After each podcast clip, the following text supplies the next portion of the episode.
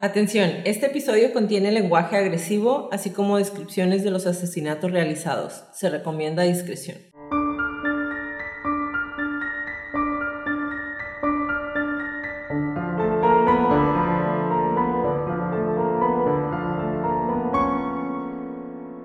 Hola a todos, bienvenidos a Crónicas de Crimen. Yo soy su host Jacqueline López y me acompaña, como de costumbre, Leti Mosqueda. Hi Leti. Hi Jackie.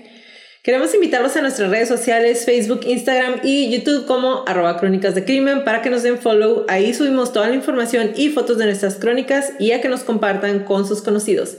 Es la única manera de que más gente pueda escuchar nuestras crónicas. Comenzamos.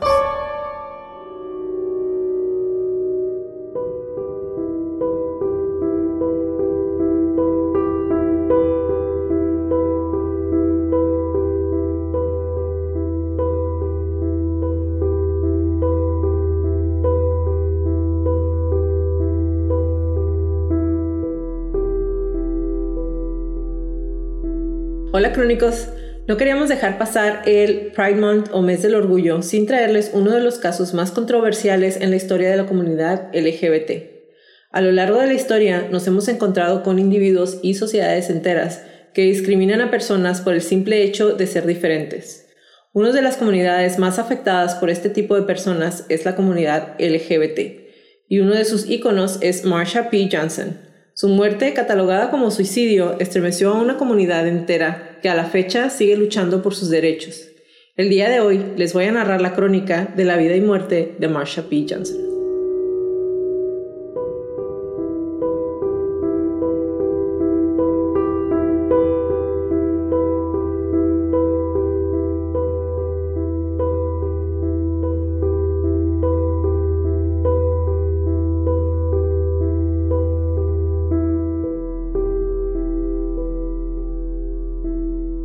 Leti, la crónica del día de hoy la quisimos hacer porque queríamos poner nuestro granito de arena en la difusión de este tipo de casos. A mí la verdad eh, me cuesta mucho trabajo, aunque no parezca por el tipo de, de relatos que hacemos, pero me cuesta mucho trabajo el hecho de que como seres humanos decidamos discriminar. El hecho de que no solamente nos quedemos con eso para nosotros, sino que además tendemos y tratamos de herir a personas que no nacen decidiendo tener un color de piel o una preferencia sexual y que nuestra infinita arrogancia como seres humanos decidimos catalogar como normal o, diferente algo. Se me hace eh, asqueroso es la palabra y yo sé que te lo he dicho a ti muchísimas veces. Eh, me causa mucho problema, me causa asco, se me hace triste y más que nada se me hace indignante porque a final de cuentas decidimos odiar a personas por cosas que en realidad, ¿qué nos importan? ¿Qué te importa? Sí, este tema siempre ha sido la discriminación en general, no nada más para nosotras, ¿no? Pero cuando digo nosotras me refiero a nuestra relación, en las cosas, la infinidad de cosas en las que estamos de acuerdo y en las que normalmente, ¿cómo se dice? Vemos el mismo punto de vista casi y este caso en particular, o sea, en cuanto dijimos, hay que hacerlo por la fecha, por lo importante, para darle más difusión, no porque esté bonito ni porque esté padre, sino porque en estos espacios también de crónicas o de platicar los crímenes, también vale, merece la pena darle un momento a crímenes como estos, a los que son los crímenes de odio o los crímenes por discriminación o la gente más vulnerable o las minorías que ya no son tan minorías ni aquí ni en ningún otro lado. O sea, cada vez hay más aceptación de algunas personas, pero junto con eso va de la mano el odio creciente y la... La falta de tolerancia y, la... ignorancia y el, como dices tú, ese asqueroso, ay, ¿a ti qué te importa? Sí. Y hemos tenido esos tipos de pláticas con personas cercanas a nosotros y con gente que no y que nos metemos a pláticas que también que nos importa, pero de ¿y a ti qué? ¿Y si sí qué? ¿Y si por ahí va a ti qué te importa? Y ser siendo parte de esa comunidad, eh, no muy activa porque no es como que Ay, voy o hago, no soy ningún tipo de activista, pero también a mí me ha tocado mi cachito de discriminación y que la gente es que yo no entiendo. Y Jacqueline siempre me defiende con el, ¿y por qué tienes que entender tú? ¿A ti qué te importa? Pues. O sea, ¿cuál es? ¿Cuál es nuestra necesidad? Para mí es súper arrogante, es algo...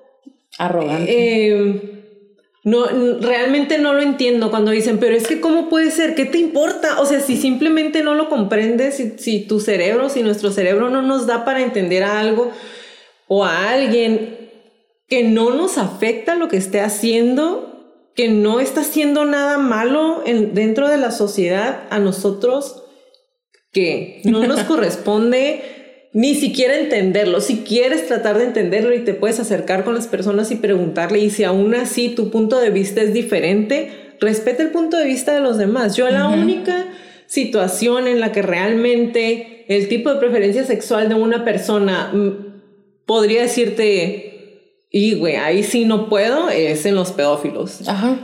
Porque estás eh, digo, ya es un punto muy aparte, pero es porque están, o sea, su su fuente de hacia donde dirigen su amor son niños y los niños no están conscientes, no tienen un pleno uso de qué es como cómo se sienten, pero entre adultos y dos adultos deciden amarse si no le están haciendo daño a nadie. Si es una relación muy privada de ellos, a nosotros no debería de importarnos, no deberíamos de meternos ni a opinar a veces. Exactamente. Sí, porque y algo que está como, es muy debatido, el, es que no entiendo y como no entiendo no lo puedo aceptar. No, no lo hagas entonces. No aceptes, no entiendes, pero no te metas.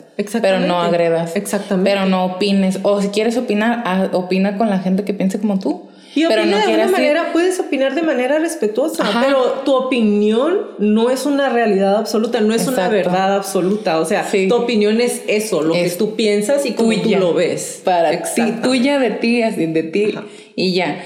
Y van, vamos, van a, vamos, van a escuchar mucho la palabra normal, porque bien lo dijiste tú, es porque la sociedad o el ser humano trae una idea de lo que es normal y queremos que sea parejo. Y es una idea que surgió hace cientos de años y que no nada más venimos arrastrando, sino que se la seguimos pasando a las sociedades. Si ustedes ven, ahí a lo mejor me salió un poquito, ¿no? Pero si ustedes ven a, niños pequeños jugando, los niños no saben de raza, los niños no saben, los niños son niños y juegan y dan amor. Y somos nosotros como adultos los que les vamos, los que los vamos guiando por ese caminito en, en, esto es lo que está bien, esto es lo que no está bien para nosotros, esto es lo que en la sociedad es aceptable y esto es lo que no. Y dentro de todo eso, deberíamos como seres humanos, como sociedad, como, como humanos más que nada, tratar de, de ver con amor a los demás, tratar de aceptar a los demás como sean, mientras no estén agrediendo, mientras no estén haciendo algo que sea malo. Y digo, obviamente ahí es donde entra la gente que no, pero es que lo que es malo para ti puede ser malo para mí o al revés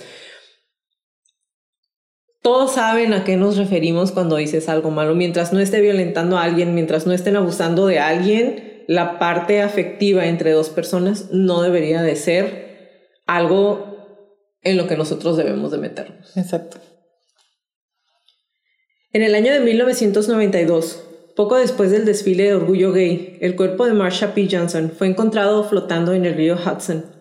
La policía rápidamente descartó un asesinato y lo catalogó como un suicidio sin embargo, amigos y familiares de Marsha insistieron en que no tenía tendencias suicidas y notaron que la parte posterior de la cabeza de Marsha tenía una herida grande. Según Silvia Rivera, su amigo Bob Collar creía que Johnson o Marsha eh, se había suicidado debido a un estado cada vez más frágil que la propia Rivera cuestionó, alegando que ella y Marsha habían hecho un pacto para cruzar el río Hudson juntos. Aquellos que estaban cerca de Marsha consideraron sospechosa la muerte y muchos afirmaron que si bien ella había estado luchando mentalmente con sus problemas, jamás se hubiera suicidado.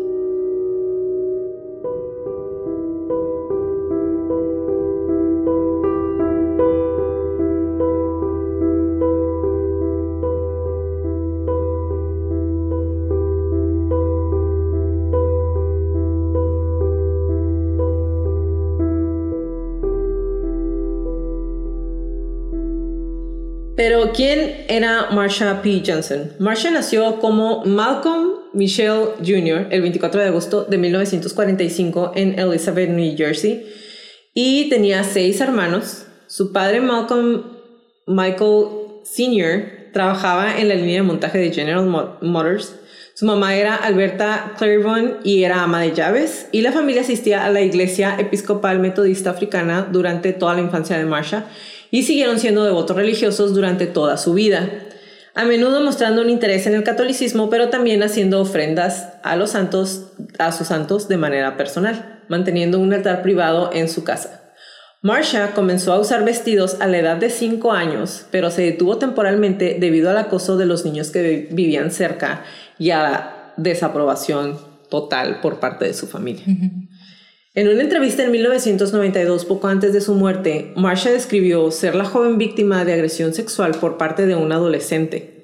Después de eso, Marsha decidió y describió la idea de ser gay como una especie de sueño. En lugar de algo que parecía posible, era para ella como un sueño el poder verse realizada como, como una persona gay y por eso decidió permanecer sexualmente inactiva hasta que se fue a la ciudad de Nueva York cuando tenía 17 años. Eh, en la mayoría de los, voy a hacer un paréntesis, en la mayoría de los lugares donde estuve leyendo acerca de la vida de Marsha, en las páginas que son como donde te dan biografías, siguen hablando de ella como hombre, aunque dicen Marsha y luego en, en él. O en masculino. Exactamente. Entonces, pero como ella siempre se refirió a ella como una reina o como ella, entonces, eh, por respeto, lo, vamos a, lo voy a seguir diciendo así durante toda eh, la crónica.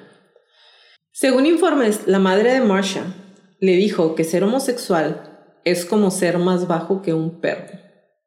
¿Ok? Más bajo que un perro. Pero Marsha dijo que Alberta no conocía a la comunidad LGBT y por eso tenía esa idea de los homosexuales. Después de graduarse de Edison High School, ahora la Academia Técnica y Profesional Thomas Alva Edison, en Elizabeth en 1963, Marsha se fue de casa a la ciudad de Nueva York con solo 15 dólares y una bolsa de ropa, hablando de ser valientes. Marsha sirvió mesas después de mudarse a Greenwich Village en 1966 y después de que Marsha comenzó a salir con estafadores callejeros o pimps, como les dicen, em, cerca de Howard Johnson en la Sexta Avenida, eh, la vida de Marsha cambió. Salió y dijo, mi vida se ha construido en torno al sexo y a la liberación gay y ser una drag queen y el trabajo sexual. Y durante, en todas las partes en donde, si buscan información y más adelante eh, les voy a platicar un poquito acerca del documental y yo estoy segura que tú también lo vas a traer. Yes. Em, ella, cuando se va a Nueva York, realmente y, y, tenía como un lugar en donde vivía casi todo el tiempo, pero la mayor parte del tiempo realmente era muy, muy pobre. O sea, sí era drag queen, pero no tenía los ingresos suficientes para vestirse como ella quisiera. Y algo de lo que yo que leí realmente se me hizo súper sorprendente y lo vamos a ver un poquito más adelante, era que ella siempre trató de ayudar a la gente, a todo el mundo que, lo, que, la, que la rodeaba, a todo el mundo que estaba dentro de la comunidad que llevaban con ella así ella no se quedara sin comer, güey, así se quedara sin un lugar en donde poder quedarse, siempre estaba ayudando a la gente. Y eso es algo de lo que todos sus amigos, la gente que ha salido en, entrevistas y en los documentales, eso sigue diciendo. Si de repente tenía tendencias violentas, eh, y estoy segura que también nos vas a hablar un poquito acerca de eso. pero regularmente era una persona que literal se quitaba el pan de la boca para hacer puro corazón. Sí, literal, la era este tipo de persona de, ay, me gusta tu bufanda toma. Ajá. Toma mi bufanda. O las flores, o la ropa, los zapatos, la comida. O sea, la gente, y más adelante lo vamos a ver, cuando ella hace su, su, para poder ayudar gente, una... Como una asociación. Una asociación para ayudar gente. Y ella decía, los muchachos llegaban y a veces no tenían que comer y si yo tenía comida, yo les daba lo que yo iba a comer. O si venían sin ropa o si se los encontraba en la calle y no tenían dónde quedarse. Ella siempre estaba ayudando a la gente. Y pues básicamente podemos ver como para la gente de la comunidad LGBT. La lucha ha sido constante, muchas veces desde que están en sus propias casas. Y esto lo podemos ver... Eh, todos los años en las manifestaciones y en las marchas, en, sobre todo ahora que es la, marcha del orgullo. Eh, me ha tocado ver, y este año eh, no fue la excepción, eh, en TikTok se hizo viral. De hecho, son dos es una señora y un señor. Oh, me da Son una señora y un señor y él dice abrazos de papá ah, no. y ella dice abrazos de mamá. Y entonces se van a los desfiles. Y tú puedes ver, neta, o sea, la gente, la cantidad de muchachos, de señores ya bien grandes que llegan y van por un abrazo. No te puedo llorar porque voy a llorar. Perdón, y van por un abrazo porque en realidad mucha de la gente que, que es parte de esta comunidad, muchos, muchos homosexuales, mucha, mucha gente de, en la comunidad, eh, son rechazados desde que están bien chiquitos en su casa. y, y a mí eso se me hace como se me hace algo muy cañón, güey, ir con un extraño a que te dé un abrazo que te debería estar dando tu papá, ¿no? Entonces, eh, se me hace increíble que estas personas hagan ese tipo de cosas, la gente que va y, regala los abrazos, güey. Pero lo que se me hace más increíble es que haya gente, que haya padres, güey, con una mentalidad tan retrógrada, tan cerrada. Tan cerrada, güey, que prefieran quedarse sin hijos, güey, antes de aceptar que su hijo es una persona homosexual, que no tiene una preferencia sexual que ellos consideran normal, güey. ¿Cómo puede ser posible la idea de dejar de querer a un humano que nació de ti simplemente porque no tiene tus mismas ideas y porque no lo puedes aceptar? A mí eso se me hace bien podrido, güey. Fuera de. Güey, bien, no lo puedo creer. O sea, mi cerebro no me da para entender ese tipo de personas. Sabes que tu cerebro y yo pienso que tus sentimientos no te dan para, para entender eso. Y aprovechando de las cosas virales de TikTok y eso, hace poquito compartí en mi Facebook el.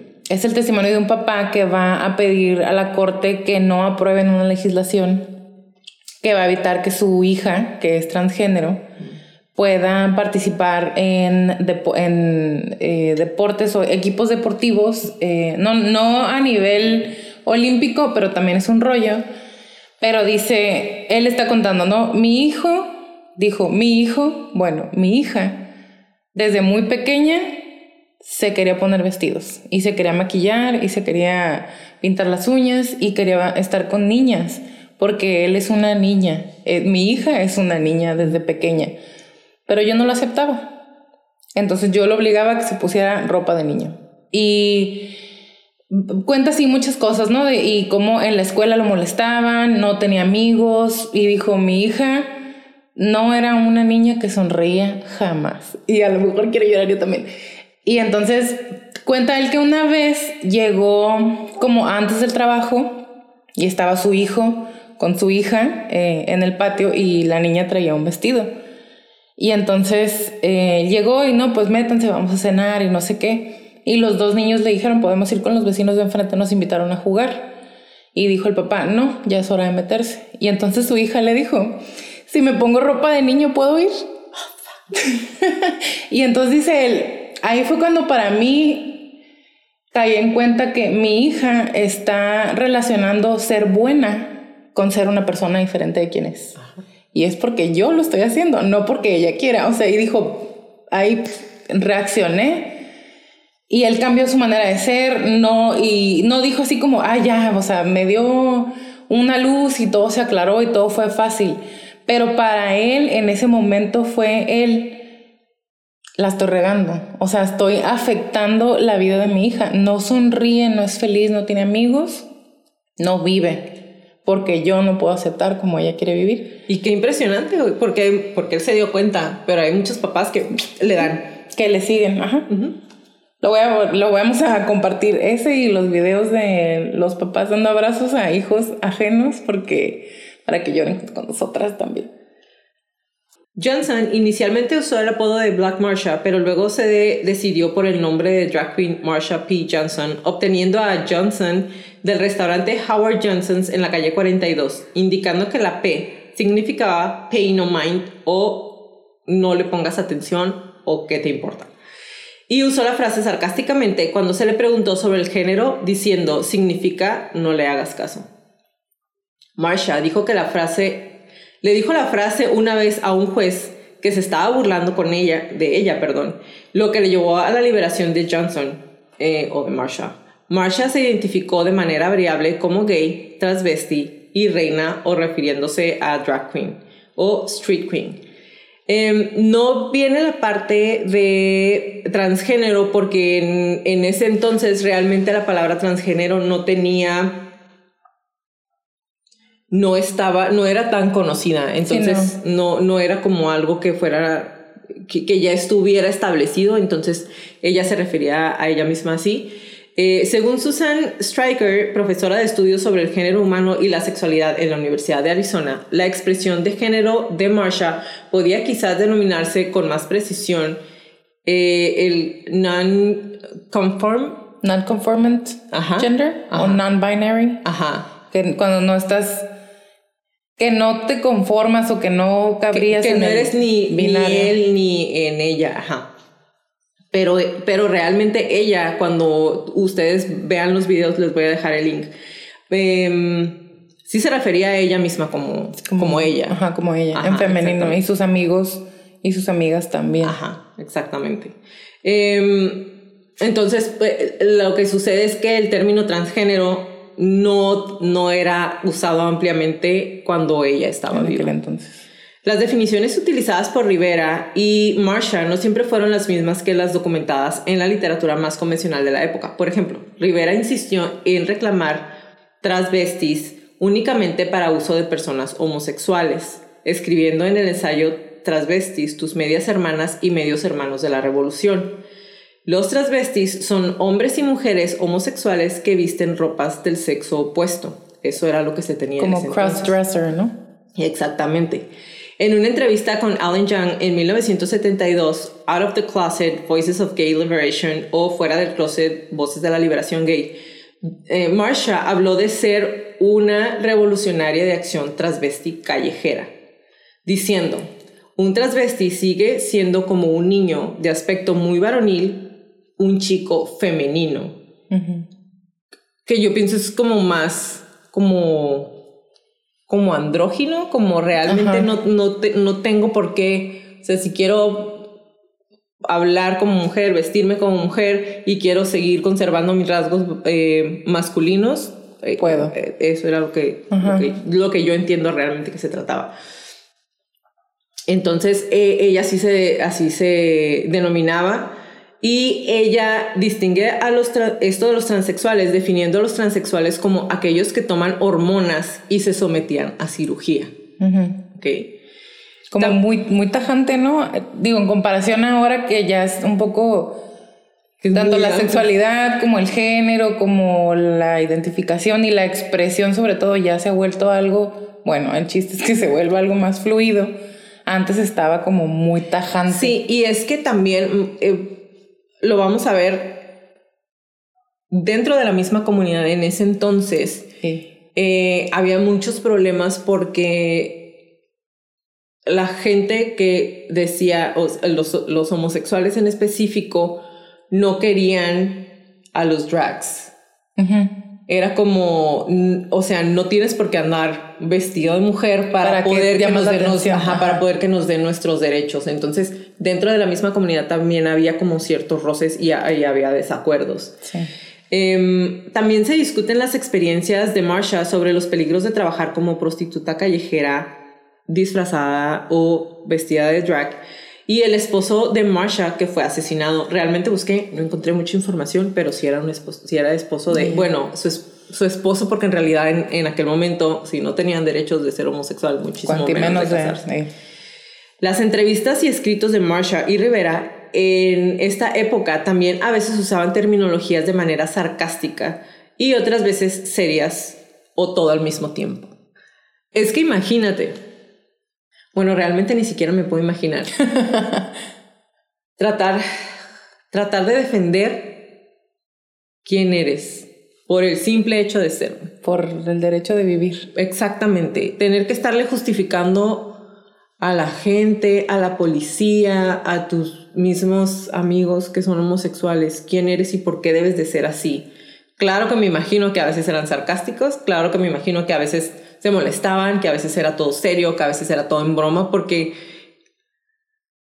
toda tu vida tener que estar, batallando con eso. Diario levantarte, saber que va a ser Ajá, una friega. Exactamente, diario.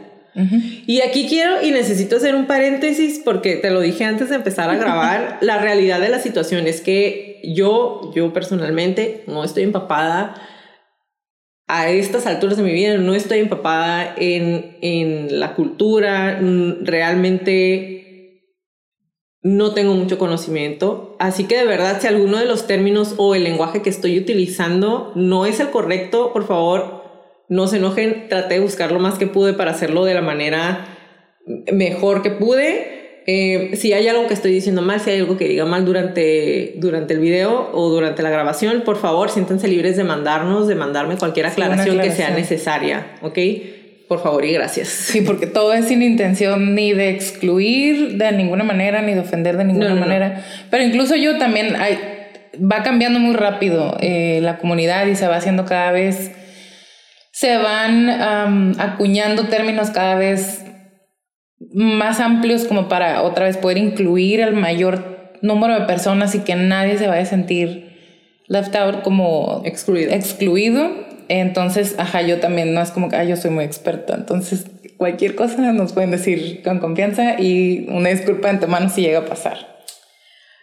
Em, el estilo de drag de Marsha no era serio o high high drag o show drag, eh, es decir, como muy super producido, debido a que no podía permitirse comprar ropa en tiendas caras, como se los mencioné hace unos minutos. Marsha recibió, recibía constantemente flores sobrantes después de dormir debajo de las mesas utilizadas para clasificar flores en el distrito de las flores de Manhattan.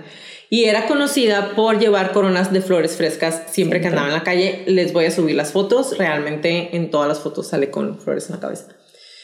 Eh, Marsha era alta, delgada y a menudo vestía túnicas sueltas y vestidos brillantes, tacones altos de plástico rojo y pelucas brillantes que tendían a llamar la atención. Y le encantaba. O sea, oh, ustedes van a ver, pero es que, o sea, a mí se me hace como era feliz. Y, se, y se, o sea, a pesar de todo, de tener que todos los días tener que estar aclarando por qué me he visto así, por qué soy así, porque tú la mirabas y era una persona que siempre tenía una sonrisa. O sea, tú la veías y era así como flores y brillo para todos. o sea, así se miraba y no se miraba como acongojada. Ajá, y no se miraba como, ah, lo voy a hacer para exagerarlo, para que me vean. No, era su, realmente era su personalidad, como que ella así era realmente, era una persona que si la hubieran dejado, si no hubiéramos tenido, si en esa época no hubiera habido todavía más represión que ahorita, hubiera sido simplemente una persona feliz que ayudaba a los demás y punto. Sí, porque sus, sus, dos compañeras o sus dos amigas, que también si llegan a ver el documental, las van a ver mucho, Silvia y Victoria, también se visten eh, con colores llamativos y todo, sobre todo Silvia cuando era más joven, como lentejuela a lo loco, canutillo y mucho brillo pero Marsha era como todo, o sea, para ella es, para ella y para muchas personas, y te incluyo, la ropa es una manera de expresar cómo te sientes, porque es super fashion, mi amiga. cómo te sientes o cómo quieres sentirte o, o, es me quiero arreglar para mí para sentirme bien y para eso era Marsha y es lo que muchas ah, de sus de las personas alrededor de ella decían o sea nunca la ibas a ver sin estar arreglada o con sus flores o con los collares. O, los abrigos le regalaban como los abrigos de piel, así como el mink y se lo ponía y, los tacones así como...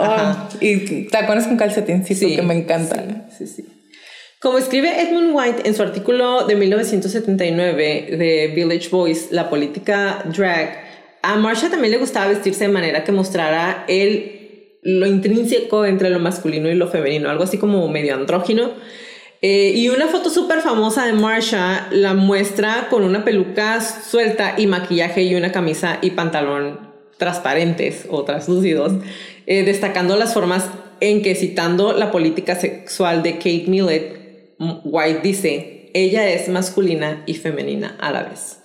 Como ya se los mencioné, o sea, le gustaba vestirse mujeres, le gustaba maquillarse, la ropa y todo, pero no tenía no tenía como necesidad ni quería ocultar ni una ni otra. Ajá, como se sentía cómoda con la, dualidad de su ni siquiera sé cómo decirlo bien, pero ajá, la dualidad de, de, su cuerpo, el cuerpo en el que le tocó nacer y como ella se sentía por dentro y lo combinaba muy bien. A mí se me hace, pues estaba muy bonita, se arreglaba súper bonita, pero con rasgos pues de su cuerpo muy masculinos al mismo tiempo y y, le quedaba. Exactamente. Y sabes que es lo que es algo muy impresionante, por ejemplo, en, este caso, o sea, de repente se encontraba la ropa en la basura y la arreglaba y con eso se vestía y make it fashion. O sea, sí es impresionante. Y sí, la verdad se me hace algo como ¿Por qué, nos, ¿Por nos puede llegar a molestar algo o alguien? ¿Por qué nos puede llegar a molestar algo así? O sea, algo que ella decida hacer o alguien así, alguien como ella, con esa personalidad. ¿Por qué nos puede llegar a molestar? Güey, está muy mal, no sé. Hay algunas imágenes existentes de Marsha haciendo un high drag completa y glamurosa en el escenario, pero la mayor parte del trabajo de actuación fue con grupos que eran más populares y cómicos, cómico y políticos, porque eso sí siempre en donde se la encontraban y la policía la detuviera, ella decía, quiero mis derechos homosexuales, quiero mis derechos gay. Eh, cantaba y actuaba, cantó y actuó como miembro de la Compañía Internacional de Dramaturgia de Jay Camisias, con sede en Nueva York. Eh, cantó en Hot Peaches desde 1972 y estuvo en espectáculos en la década de los 90, que fueron dos años eh, cuando The Coquettes, una compañía de drag similar de San Francisco, formó una compañía en el este que se llamaba The Angels of Light o Los Ángeles de Luz, y también se le pidió que actuara con ellos. En 1973, Marsha interpretó el papel de la reina gitana en la producción de Los Ángeles El Milagro Encantado. Em, y en 1975 fue fotografiado por el famoso artista Andy Warhol, ¿ok? Imagínate el nivel en el que andaba Andy Warhol. Eh, como parte de una serie de Polaroids que se llamaba Ladies and Gentlemen. En 1990, Marsha actuó como The Hot Peaches en Londres y se convirtió también en una activista del SIDA y apareció en la producción de The Hot Peaches uh, de Hit en 1990 cantando la canción Love mientras usaba un botón que decía Act Up silence equals dead o actúa ahora, el silencio es igual a la muerte. Y todo esto, eh, cuando fue en, parte de la, de la campaña eh, contra el SIDA, fue porque recordemos también que en aquel entonces la gente que, tenía, que era VIH positivo o tenía SIDA, en su mayoría morían muy rápido porque no tenían acceso a medicamento, porque em, la comunidad gay se vio muy afectada eh, con, con el SIDA porque después todo el mundo decía, ah, pues es que son los homosexuales los que están esparciendo la enfermedad. Y entonces era un problema porque muchos no podían decir que, eran homosexuales o muchos no podían ir al médico y entonces fue un momento en donde realmente se moría muchísima gente porque no tenían acceso a información, no tenían acceso al medicamento, porque en ese momento la enfermedad todavía venía muy fuerte y no tenían no había ni siquiera los medicamentos que tienen ahorita con los que pueden estar más controlados y llevar una vida básicamente normal. ¿no? Y mucha gente estaba en situación de calle. Y digo, haciendo eco lo que decías, pienso que en algún momento se denominó la enfermedad gay, ¿no? Como que exclusivamente a los gays y de alguna manera eso, pues delataba a los hombres que llevaban una doble vida o a las mujeres que llevaban una doble vida porque nada más los homosexuales se contagiaban o era una enfermedad nada más de homosexuales y de pronto salían y entonces más, más represión sí, hacia la por comunidad. Sí, los detenían cuando andaban en la calle simplemente porque parecían homosexuales y a la policía se les pegaba la gana detenerlos y preguntarles por qué. Ahora imagínate una persona que era VIH positivo. No, pues Ahora más. imagínate cuando ya estaban más débiles y la policía les los seguía acosando. O sea, sí estaba muy, muy, muy fuerte. Marsha fue una de las primeras drag queen en ir al Stonewall Inn y de Stonewall Inn, Stonewall Inn eh, a menudo abreviado como Stonewall, es, era en ese entonces y sigue siendo un bar gay y una taberna recreativa en el vecindario de Greenwich Village en el Bajo Manhattan o Lower Manhattan en Nueva York. Y el sitio de los disturbios de Stonewall de 1969 fue ahí mismo y se considera ampliamente como el evento más importante que condujo al movimiento de liberación gay y a la lucha moderna por los derechos LGBT en Estados Unidos. Bueno, pues Marsha fue después de que comenzaron a permitir el ingreso de mujeres y drag queens, porque antes solamente era para hombres homosexuales este bar. Y en las primeras horas de la mañana del 28 de junio de 1969 ocurrió el levantamiento de Stonewall. Y si bien las dos primeras noches de disturbios fueron las más intensas, los enfrentamientos con la policía resultaron en una serie de manifestaciones espontáneas y marchas por los barrios gay de Greenwich Village durante aproximadamente una semana después.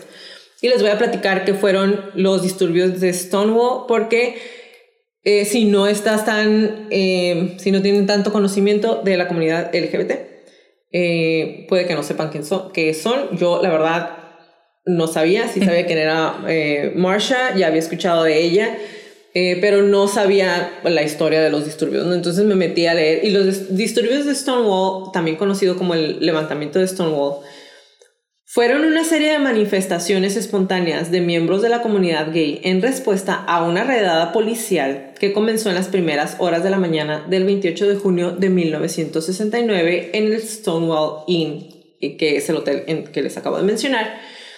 Eh, otros bares de lesbianas y gays del village y la gente de la calle del vecindario se defendieron cuando la policía se volvió violenta contra ellos. Los disturbios son ampliamente considerados como un hito que transformó el movimiento de liberación gay y la lucha del siglo XX por los derechos LGBT en Estados Unidos. Y puedes decir, andaban haciendo argüende. Eran clubs o bares en donde se les tenía permitido entrar, porque obviamente no en todas partes podían entrar. Uh -huh. Y entonces la policía les hacía como bullying. Uh -huh. O sea, llegaban ahí y eran redadas y era de que, porque ya sabían que ahí iban a encontrar gente. Se y permitían. Por, exactamente, pero en ese momento todavía era como mal visto, todavía en, al igual que seguimos ahorita, pero antes era muchísimo más marcado, era penalizado el hecho de ser homosexual. Entonces los detenían, güey, y era así como de que, órale, todos, y empezaban a hacer redadas en ese lugar en donde la policía obviamente ya sabía que iban a encontrar homosexuales o, gente de la, de la comunidad LGBT. Eh, los bares en ese entonces era propiedad de la mafia. Y si bien las redadas policiales era una rutina en la década de los 60, los agentes perdieron rápidamente el control de la situación el 28 de junio del 69 y llegaron, eh, los empezaron a golpear, se pusieron violentos, pero al día siguiente, o sea, esperaron que todo se terminara, pero la gente ya estaba bien harta, pues. Entonces se juntan al día siguiente en estos bares y nuevamente van, va la comunidad y dice, ¿sabes qué? O sea, ¿por qué nos vamos a dejar que nos estén golpeando? ¿Por qué nos están deteniendo si no estamos haciendo nada malo? Literal, estaban bailando con sus amigos uh -huh. en un bar. Y la policía volvió a llegar y entonces estos enfrentamientos duraron toda la semana, pero la policía cada vez se fue poniendo más violenta y cada vez se hizo más eco y cada vez más gente empezó a llegar a apoyarlos. Entonces, eh, más tarde, en cuestión de semanas, los residentes de la aldea se organizaron en grupos de activistas que exigían el derecho a vivir abiertamente con arreglo de su orientación sexual y sin temor a ser detenidos. Y cuando estaba leyendo eso, digo, hace de eso 50 años. Sí, por ahí. 40, 40, entre 40 y 50 años. Y estaban buscando vivir abiertamente sin importar su orientación sexual. 50 años, güey. Y no, hemos y no hemos avanzado casi nada. No, no. es justo lo que te iba a decir. Y lo estamos platicando porque también pasó algo ni siquiera similar, pero pasó algo que para mí fue como, neta, seguimos ahí atorados. Eh, el fin de semana pasado, en un bar muy conocido de aquí donde vivimos nosotras, eh, agredieron a, a unas personas y les estaban eh, haciendo insultos eh, homofóbicos y creo que fueron cuatro personas, las sacaron del bar a golpes y lastimaron a una chica también. O sea, no que las mujeres no se les pueda tocar y los hombres sí, ¿no? Pero ¿cómo te pones dos hombres a golpear a una mujer? A una, y eran jóvenes, más jóvenes que nosotras, o sea... O sea, sí eran jóvenes. Chamaquitos de 20 algo, menos de 30 o 30, la edad que sea de todas maneras. Y es, es es lo que estás contando ahorita, pues. O sea, los guardias de seguridad no les gustó porque estaba un chico con su pareja y los empezaron a insultar otra vez con palabras homofóbicas y los sacaron a rastras y a golpes. A uno le pegaron en la mandíbula, a la chica le lastimaron la, la pierna y los echaron a golpes hacia la calle porque en este, en este bar eh, no, este, no somos y palabras homofóbicas otra vez. O sea, eso fue en los 60, estamos en el 2021 y seguimos igual. Exactamente. Exactamente las mismas. Mi cabeza neta no, no lo puede carburar. O sea, no, pues puedo, es como tanto tiempo.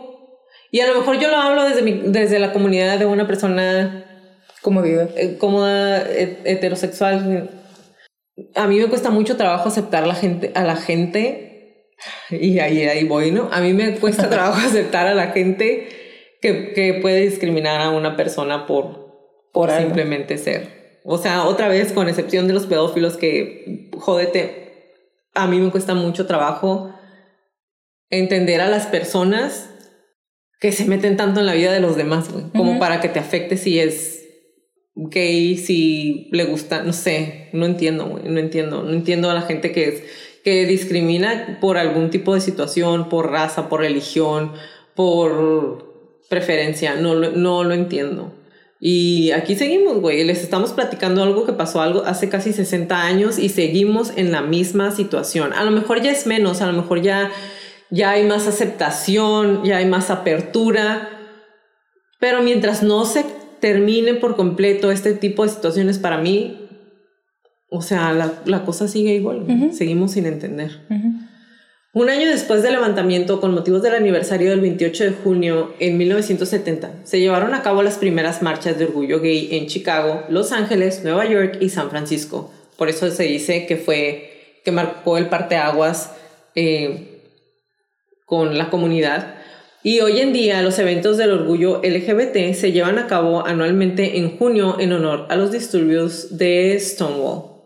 En el documental de Netflix, Vida y Muerte de Marsha P. Johnson, mm, en serio, si lo pueden ver, véanlo. Está, está bien, está súper bien documentado. Se van, se van a poner tristes, se van a poner felices, les va a dar mucho coraje, se van a sentir impotentes. Impotentes. Pero es para, es, es la, la verdad es que cuando lo estaba viendo es como una ventana a algo que si no estás dentro de la comunidad no vamos a entender. O sea, no realmente no puedes decir, ah, sí, te entiendo. No, no lo no.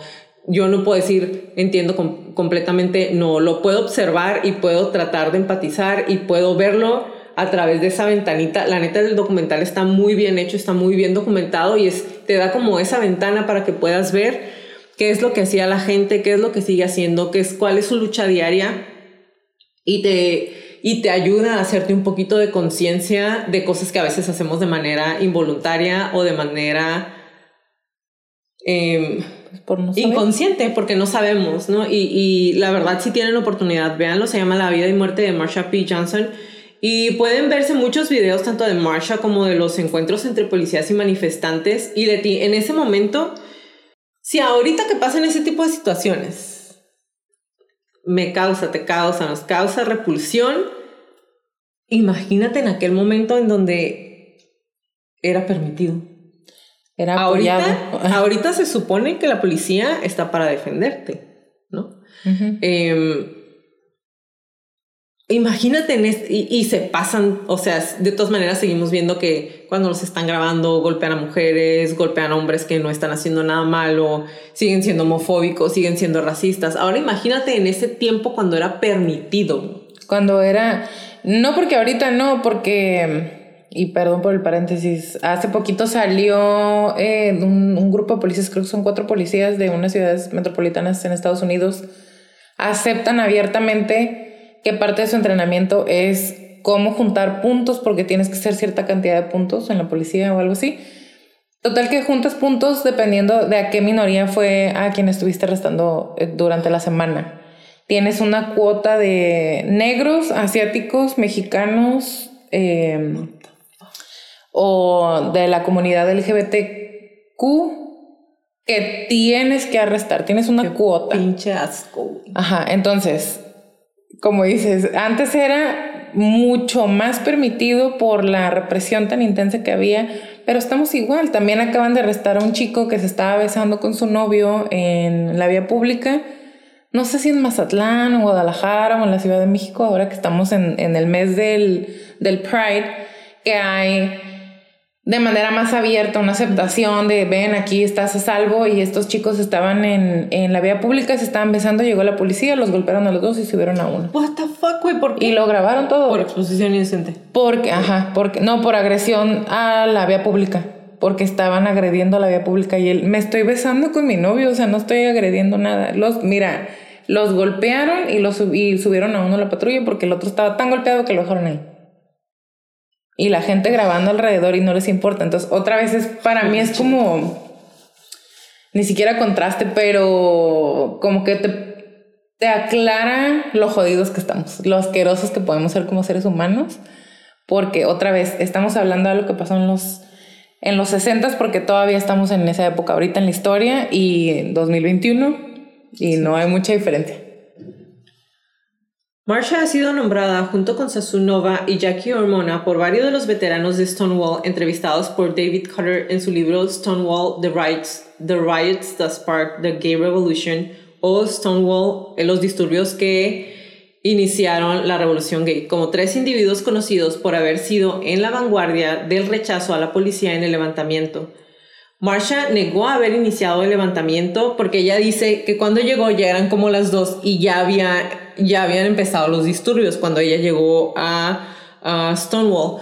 Em, y dice que el edificio ya estaba en llamas cuando ella llegó ahí, después de que la policía lo incendiara. Y, güey, incendiaron porque la gente estaba allá adentro. O sea, imagínate el nivel de maldad, para prender un edificio en donde sabes que hay gente, que hay gente adentro. En una fiesta.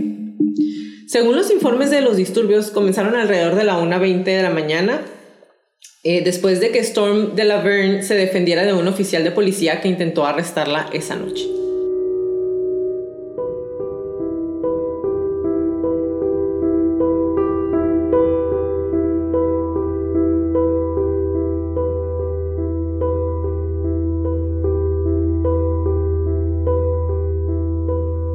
Tras los enfrentamientos de Stonewall, Marsha se unió al Frente de Liberación Gay y participó activamente en el Caucus GLF Drag Queen en el primer aniversario de Stonewall, el 28 de junio del 70. Marsha marchó en la primera manifestación del orgullo gay, luego llamado Día de la Liberación de Christopher Street. Una de las acciones directas más notables de Marsha ocurrió en agosto de 1970, organizando una protesta en Winston Hall en la Universidad de Nueva York junto con otros miembros del GLF, después de que los administradores cancelaron un baile cuando descubrieron que estaba patrocinado por organizaciones gay. ¿Qué te importa?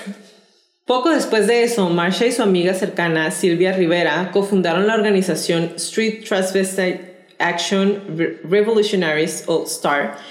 Em, y ambos se convirtieron en una presencia visible en las marchas de liberación gay y otras acciones políticas radicales.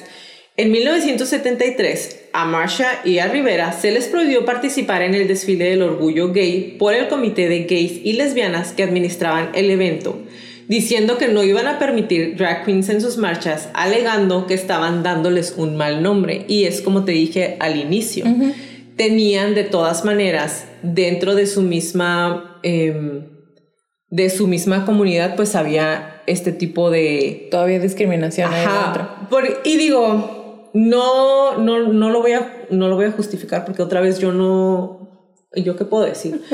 eh, pero entiendo hasta cierto punto el hecho de que si estaban luchando por algo, era como, pero es que si vienes y te ven vestido así, a lo mejor nos van a decir que no. Y yo más más bien pienso que esta parte de, prohibirles venía del miedo que tenían a que lo poquito que habían avanzado se los fueran a quitar otra vez por el simple hecho de ir vestidos de mujer. Es justo lo que te iba a decir. Quiero pensar, elijo pensar que mucho de ese rechazo que había hacia los drag queens o los transvesti o los transexuales o como se les decía en aquel momento, que ahorita ya no se ve, ahorita ya está, hay programas de televisión y hay muchas personas, conozco, muchas personas que no son de la comunidad, pero que apoyan, que son aliados de la comunidad y van a shows de drag.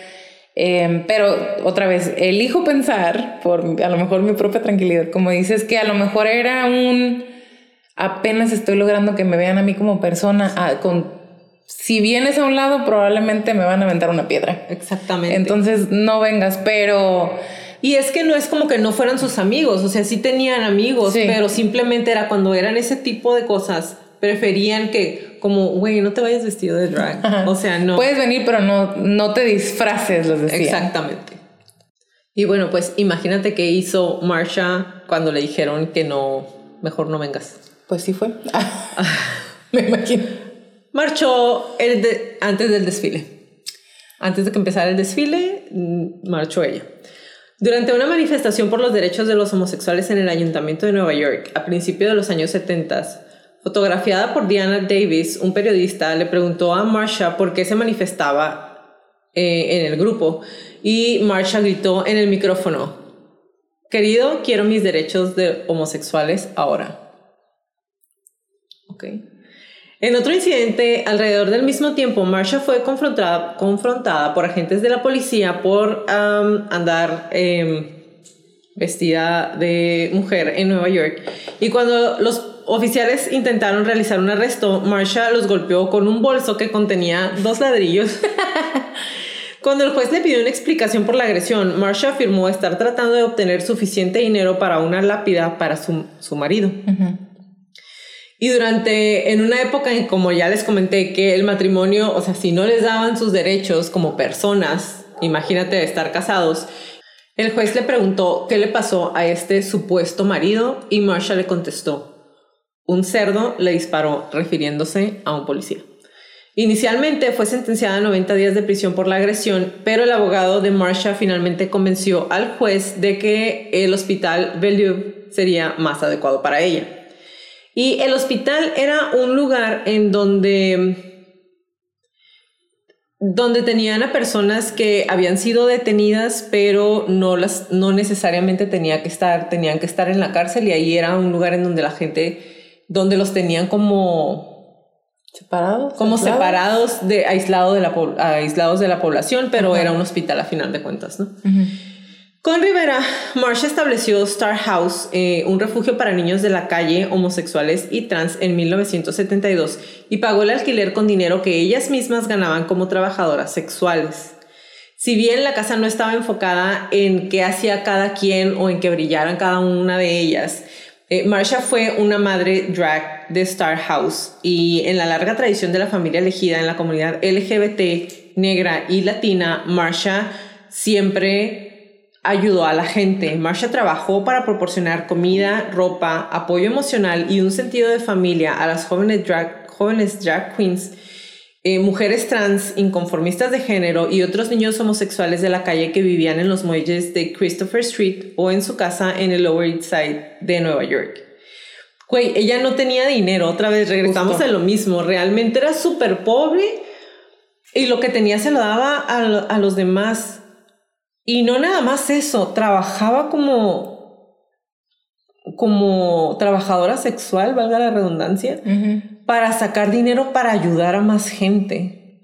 O sea, no es como que, como que voy a trabajar haciendo esto para comprarme cosas, para yo salir. No, lo hacía para ayudar a más gente. Y yo pienso que de todas las cosas que hacía, eso es lo que, lo que habla independientemente y sí, obviamente de que haya marchado y de que haya hecho muchas cosas, el hecho de, de hacer tanto por los demás es lo que, con lo que yo me quedé después de ver el, el, documental. Hay varios documentales, pero el de Netflix fue el, fue el que más vi y después de leer tanto sobre ella y con eso realmente me quedo. Era una, era una buena persona, era una persona buena, era una persona noble, era una persona que realmente ayudaba a los demás al punto de no importa lo que tenga que hacer yo con tal de que ellos estén protegidos, con tal de que ellos se sientan que realmente tienen una familia, que pertenecen a un grupo y yo pienso que eso es lo que, lo que marca la diferencia en el mundo y más aún en el mundo de esta minoría. Em, en la década de 1980, Marsha siguió desempeñando un papel activo en el, en el activismo callejero como organizadora y mariscal respetada del ACAP. Eh, y en 1992, cuando el monumento Stonewall de George Segal se trasladó a Christopher Street desde Ohio para reconocer el movimiento de la liberación gay, Marsha comentó, ¿Cuántas personas han muerto para que estas dos pequeñas estatuas se coloquen en el parque para reconocer a los homosexuales? ¿Cuántos años se necesitan para que la gente vea que todos somos hermanos y hermanas y seres humanos en la raza humana? Quiero decir, ¿cuántos años se necesitan para que la gente vea que todos estamos juntos en esta carrera de ratas? Pues seguimos. Como ya se los platiqué, al inicio de 1966, Marsha vivía en las calles y tenía relaciones sexuales para sobrevivir. Y en relación con su trabajo sexual, Marsha afirmó haber sido arrestada más de 100 veces, y también recibió un disparo. A finales de la década de los 70, Marsha habló de haber tenido un colapso mental por primera vez. Y según Bob Collar, Marsha caminaba desnuda por Christopher Street y se lo llevaron durante dos o tres meses para ser tratado con clorpromacina, un medicamento antipsicótico. Me imagino que nos traes un poquito de eso. Y al regresarlo, la medicación desaparecería en el transcurso de un mes y Marsha volvía a ser la misma que era antes.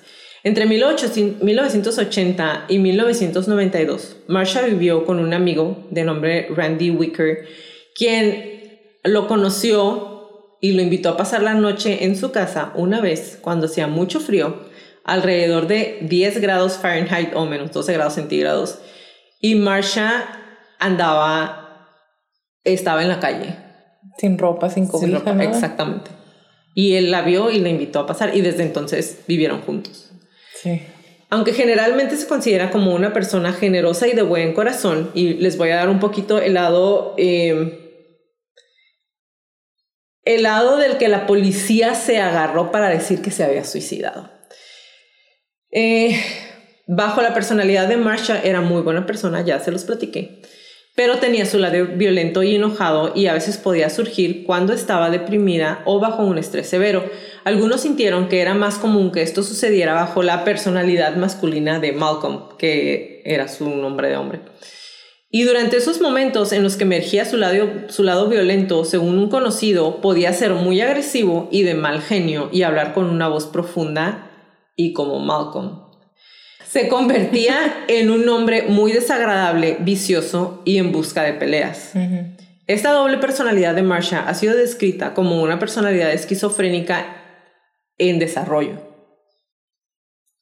Cuando esto sucedía, Marsha a menudo se peleaba y terminaba hospitalizada y sedada, y los amigos tenían que organizarse y recaudar dinero para sacar a Marsha de la cárcel o tratar de conseguir la liberación de lugares como el Bellevue, que es el hospital en donde básicamente era un hospital slash cárcel. En el artículo de 1979 de Village Voice, The Drag of Politics, uh, de Stephen Watson, em, tal vez fue por esta razón que otros activistas se habían mostrado reacios al principio a dar crédito a Marsha por ayudar a desencadenar, desencadenar el movimiento de la liberación gay a principios de los 70s. Watson también informó que la personalidad de Marsha era volátil y enumeró una lista de bares gays en, lo que en la que Marsha había sido prohibida, no podía entrar. En el momento de su muerte en 1992 se decía que estaba cada vez más enferma y en un estado físico muy frágil, físico y mental muy frágil, según Randy Wicker. Em, y esta parte a mí me llamó mucho la atención porque otra vez pasó por muchísimas cosas. Sí.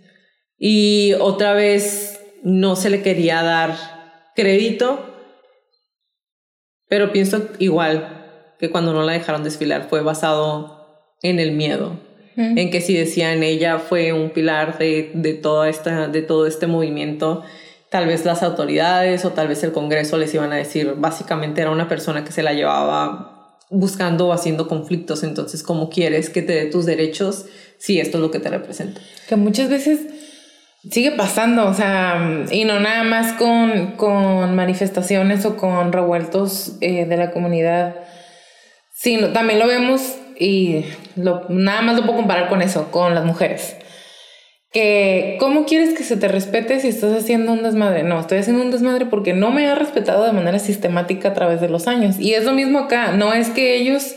Eh, en ese, y digo ellos así, este grupo en particular o la comunidad en, donde, en la que pertenecía Marsha, no era un voy a violentarte hasta que me respetes. Güey, estaban Estoy respondiendo a tu agresión. Exactamente, o sea, me van a meter a la cárcel simplemente por salir a la calle y ser quien soy. Güey, y pues o sea, claro que justifica, claro, que, la, claro que la mayor parte del tiempo pues te puedes controlar, pero a mí se me hace más que lógico y no, otra vez no estamos justificando, pero en algún momento, claro que se van a desesperar, claro que vas a estar, como dijiste tú con las mujeres, claro que estoy molesta, pero ya lo hice de mil maneras pacíficas y no me estás haciendo caso y vienes y me sigues agrediendo, esperando que yo no, que yo no haga nada, como por qué. Y es como el gaslighting, pienso. Pienso que es un gaslighting porque no todas las mujeres y no todas las manifestaciones y no todos los, los que, son, que somos parte de la comunidad LGBT y no sé cuántas son ahorita. Em, no es voy a violentar, otra vez, no es voy a responder agresión con agresión, pero me estás golpeando y qué quieres que haga. Mínimo me voy a defender si no voy a tratar de escaparme. Y si me tienes acorralado dándome golpes. Gaslighting es la, traducción. Ah, sí, gaslighting. Eh, no sé la traducción literaria, pero se lo vamos a pedir a la a una, de nuestras crónicas que nos mandó una ayuda. Ahorita ayuda. ayuda. este, pero básicamente el gaslighting es cuando una persona te agrede física o verbalmente o, de manera sistemática y trata de negar tu realidad como alguien que te agrede o no te da tus derechos o no te respeta y cuando tú reaccionas o contestas, claro que no. Ajá, exactamente. Yo no, no, estás loco, estás loca, te lo imaginaste. No, no es cierto, no dije eso. Es, es como, en pocas palabras, voltear la tortilla, voltear las cosas para que esta persona quede como no, no es cierto, tú eres el que está reaccionando de una manera desproporcionada a, la realidad, pero no es cierto. O sea, esta persona nada más niega tu realidad para poder continuar con el abuso o con la manipulación.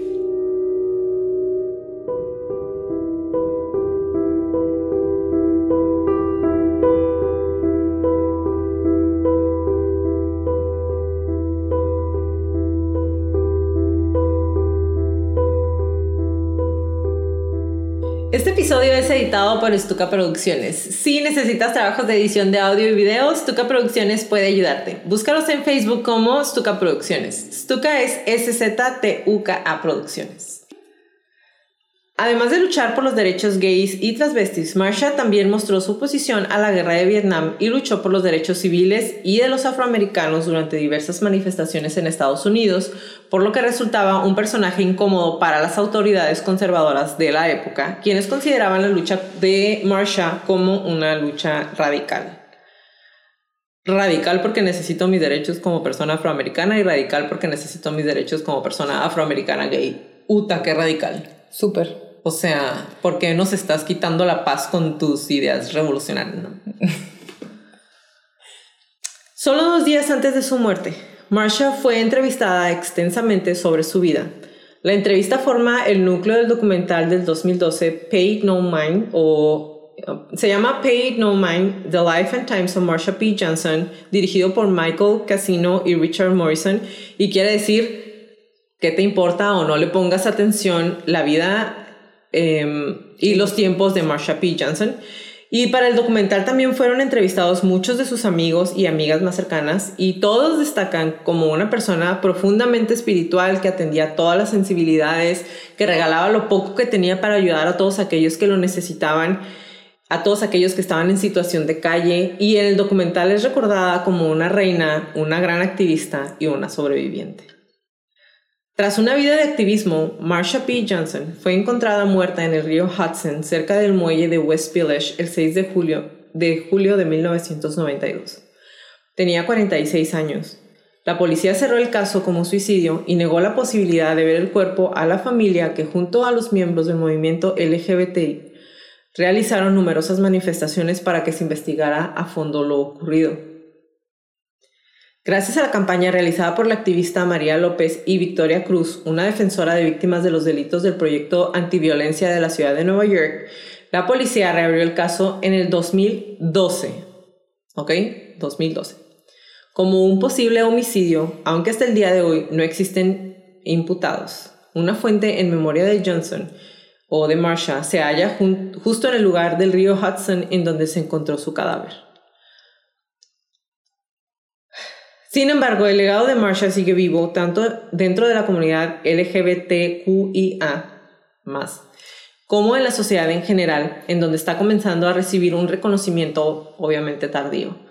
Ha aparecido en obras de arte y libros como un personaje en el escenario y la pantalla y ha sido objeto de documentales desde la obra de 1995 The Ascension of Marsha P. Johnson hasta el documental Paid No Mind del 2012. The Lifetime. Eh, en Times of Marsha P. Johnson y también en uno que se llama The Death and Life of Marsha P. Johnson del 2017. En el 2019 se anunció que Marsha y su amiga cercana y colaboradora Silvia Rivera serían conmemoradas con monumentos en Greenwich Village, los primeros monumentos transgénero de Nueva York. Las estatuas cuya finalización está prevista para este año, 2021, se ubicarán en el triángulo de Ruth Wittenberg en la esquina de la Séptima Avenida y la Avenida Greenwich, cerca de la ubicación del levantamiento de Stonewall. El homónimo Marsha P. Johnson Institute también fue fundado en su honor y es una organización que protege y defiende los derechos humanos de las personas transexuales negras para elevar, apoyar y nutrir. Puede hacer una donación al instituto a través de su sitio web que se llama marshap.org.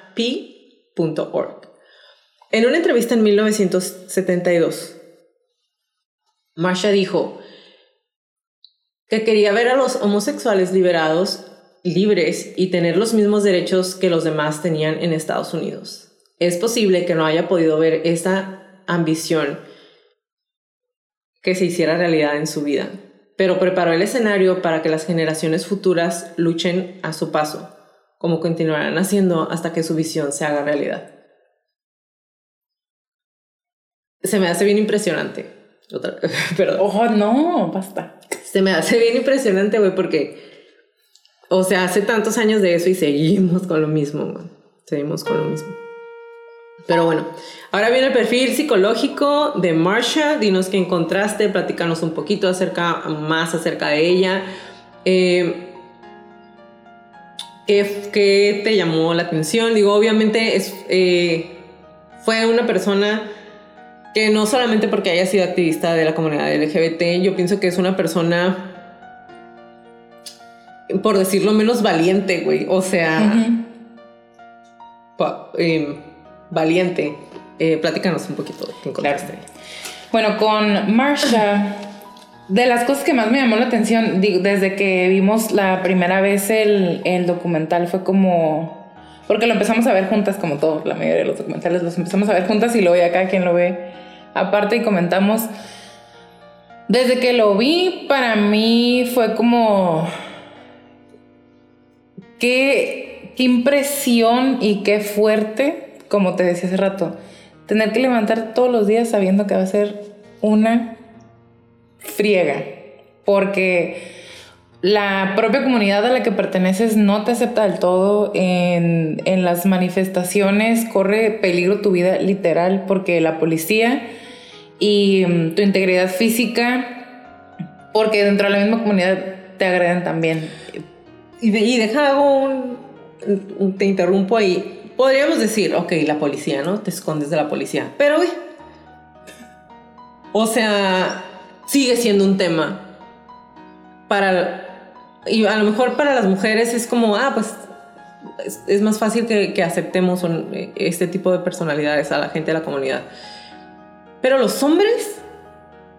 Los hombres blancos heterosexuales homofóbicos, güey. O sea, Que es la mayoría de la policía, por cierto. que es la mayoría de la policía y que aparte son racistas, güey. Entonces imagínate racismo por el color de piel, racismo por mi identidad, racismo por mi preferencia sexual, Sí, la discriminación. contra la policía, perdón, de la policía, de la sociedad y muchas veces dentro de su propio De tu propia casa, claro.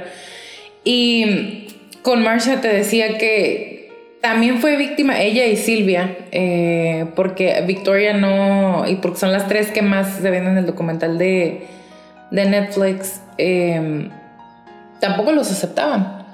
Tampoco aceptaban a, a los transvestis o los transexuales o a los transgénero. Y a Marsha particularmente y a Silvia particularmente en las primeras manifestaciones a las que se podían unir, la misma gente que estaba ahí les gritaban de cosas y los insultaban y los querían bajar a golpes del escenario porque no los podían aceptar. Y podríamos decir, eso ya pasó y, y ahorita ya se les acepta. Sí, ahorita sí, pero eso no cambia el hecho de que hubo este tipo de, de personalidades o este tipo de personas que fueron los pioneros y fue a los que les tocó literal con golpes y sangre y sudor a abrirse el camino. Ajá. y a- abrir camino para que fueran aceptados ahorita por lo menos dentro de la comunidad también pasa con bueno no pasa creo que ya no pero lo vimos en un programa que también hay como una anulación casi generalizada por parte de la sociedad no tanto de la comunidad con las personas bisexuales porque es pues no entiendo, no me explico, no este, pero cómo funciona. eh, Pero entonces, pero o sea, entonces- pero entonces eres gay. Ajá, O sea, o eres gay. las mujeres, eres gay. Ajá. O- y, y también publiqué hace poco algo que decía eh, que es más fácil ver a una mujer bisexual como heterosexual u homosexual para los heterosexuales, no para la comunidad otra vez. Porque no, pues no entiendo cómo, cómo te pueden gustar los dos o de qué se trata, ¿no? Y lo mismo normalmente de la persona, de las personas ignorantes es, es que no entiendo. Si eres mujer, ¿por qué te vistes de hombre? Si eres hombre, ¿por qué te vistes de mujer? O para irnos un escalón más, si eres hombre y te vistes de mujer, ¿por qué te gustan las mujeres? Es como, ¿qué te, qué te importa? Número uno, ¿qué te importa? Número dos, ¿qué te importa? O sea, Pero bueno, volviendo a Marsha, me llamó mucho la atención que fue el, la hija número 5 de 7 totales. Sus papás no la aceptaron nunca. Creo que incluso después de su, de su muerte, ellos se fueron con esta idea de que no, no era su hija, era su hijo y aferrado a vestirse de mujer. En- con sus hermanos, nada más se conoce mucho a dos, su hermano y su hermana. Su hermano sigue refiriéndose a él como su hermano. como su hermano, y digo él porque él así se refiere a, a Malcolm. Y su hermana habla de Marsha y de repente también habla de Malcolm, como si estuvieran separados. Y eso también se me hace pues interesante que, que sea más fácil para un ser humano separarlo en dos personalidades, dividir a la persona, o sea, diseccionar a la persona, porque es más fácil para mí aceptar que son dos personalidades en una sola persona que aceptar que es una sola persona, una sola personalidad con dualidad. Eso me llamó mucho la atención en cuanto a su vida. Eh, fíjate que Marsha estuvo, se enlistó en el Navy muy poquito tiempo, pero, na- o sea, te estoy hablando de casi horas, ¿no? Porque mm, estamos hablando de cuando ella se enlistó, que fue en los 50 todavía no empezaba el don't ask, don't tell, que es el no, no pregunte, no, no preguntes y no digas nada en el ejército. Que ese, pues no sé, término, concepto nació por ahí de los 60 cuando empezó a haber mucha violencia sexual hacia personas homosexuales dentro de del ejército y del Navy y de los Marines también. Marsha, no sé por qué se dio de baja, pero fue como, me la imagino, ¿no? Llegando, oh no, no, bye. no, bye. Todos se visten igual, adiós, me regreso. Y pues en el 66 ya estaba viviendo en la calle, vivió mucho tiempo en la calle, hasta que su amigo le dio asilo y ahí se quedó para siempre. Y mm, me voy a regresar un poquito a lo que tú decías de que la describían como casi una santa y era una puro corazón de persona y se quitaba el pan de la boca y la bufanda del cuello para dárselo a los demás. Pero Marsha ya había estado por lo menos unos 15 años viviendo en la calle para cuando eso pasó. Y trabajando como trabajadora sexual y haciendo lo que le llaman survival sex, que es sexo para sobrevivir, que va más allá de el dinero que le podían pagar. Era si ella no accedía a ese tipo de favores sexuales, lo más probable es que lo hubieran matado a golpes. Y eso jaja, son hombres heterosexuales los que hacen ese tipo de cosas o los que hacían ese tipo de cosas. No sé si ahorita también, pero en aquel entonces eran hombres heterosexuales que iban a buscar a trabajadoras sexuales o trabajadores sexuales o pues prostitutas o prostitutos para poder sacar de alguna manera su propia homosexualidad ahí, pero era con violencia, todo era con violencia, no era, o sea, no era un intercambio de negocio como se puede ver ahorita fríamente, sino era, si no lo haces, pues te mato, o voy a hacer que, llames tanto la atención que te van a matar. Y otra vez, eh, a Marsha entonces la describen como buena, santa, eh, altruista, y a Malcolm como una persona violenta, como una persona llena de enojo, como una persona que se manejaba desde la agresión y querer buscar peleas. Estuve buscando en qué otros casos se ve eso, tan, tan claro, tan, otra vez para entenderlo, pues una, un desdoblamiento de personalidad o personalidad múltiple. Pero yo con, con Marsha no tengo suficiente información no me atrevería a decir si tenía personalidad múltiple o no. A lo mejor sí. Pero le estaban dando antipsicóticos, entonces vamos a recordar un poquito la esquizofrenia. Pero tampoco, no hay un diagnóstico tal cual. También estamos otra vez hablando de los 70s, que fue cuando le dio el primer colapso nervioso. O que ella aceptó que le había dado un colapso nervioso y no tenía acceso a pues a un psicólogo, a un psiquiatra o a alguien y este, este medicamento se lo daban porque como andaba desnuda en las calles y se podía llegar a pelear y no reconocían a sus amigos y estaba siempre enojada, pues probablemente tiene un brote psicótico. Y entonces le daban medicamento para la psicosis. La calmaban. La calmaban. Bueno, y hablamos de la esquizofrenia, creo que desde Slenderman. Creo. Creo que sí. Ya les había comentado, para mí por lo menos es uno... Creo que lo pasamos con Bundy, ¿no? Con maybe we brushed over o sea, lo pasamos así de por sí, porque es de todo. Él era el DSM-4 andando. Em, es uno de los trastornos más complicados de diagnosticar en mi corta experiencia por la cantidad de detalle que debes de tener, el acceso eh, de primera mano al, al paciente, al individuo, es primordial porque tiene muchos detalles que debes de poder observar y sobre todo para poder dar una clasificación exacta y por los subtipos que hay de esquizofrenia necesitas tener contacto así directo o por lo menos observar directamente al paciente. Y bueno, la enfermedad típicamente comienza a la mitad de la tercera década de los hombres, que aquí por biología nos tendríamos que ir con Malcolm y al final de la misma década en las mujeres. Con las mujeres siempre tarda más esta enfermedad que por psicología nos podríamos ir ahí con Marsha. Y para los 70 que tenía 20, no, 30 y algo, pues digamos que estaba ahí justo en medio. Qué chistoso, ¿no? Y rara vez se dan casos antes en, la adolescencia, pero sí hay, como los vimos con las niñas del Slenderman. Y hay síntomas característicos de la esquizofrenia, como son las ideas delirantes, las alucinaciones, el lenguaje desorganizado, comportamiento catatónico, alogia o abulia, que es el aplanamiento afectivo, em, o el empobrecimiento del lenguaje. Y así nada más a simple vista no me suena a que sea Marsha de ninguna manera. Ni Malcolm tampoco. Digo, si los queremos dividir así por biología y por psicología. No me suena que Marsha haya tenido eh, esquizofrenia, pero acuérdense que hay episodios psicóticos o episodios en donde hay alguna de las características. Y digo, la duración eh, debe ser por lo menos seis meses y debe de haber una disfunción social. Y a pesar de que tal vez Marsha podía resultar muy mm, retadora, pero hay una palabra, como el, ¿cómo se dice? Empieza con A eh, antagonista. A lo mejor Marsha puede ser una persona muy antagonista para la sociedad. Lo ubico más en, tiempo que realmente que ella estuviera antagonizando a las personas por deporte o porque no lo podía evitar. Es simplemente por lo que ella quería representar, por lo que ella quería expresar.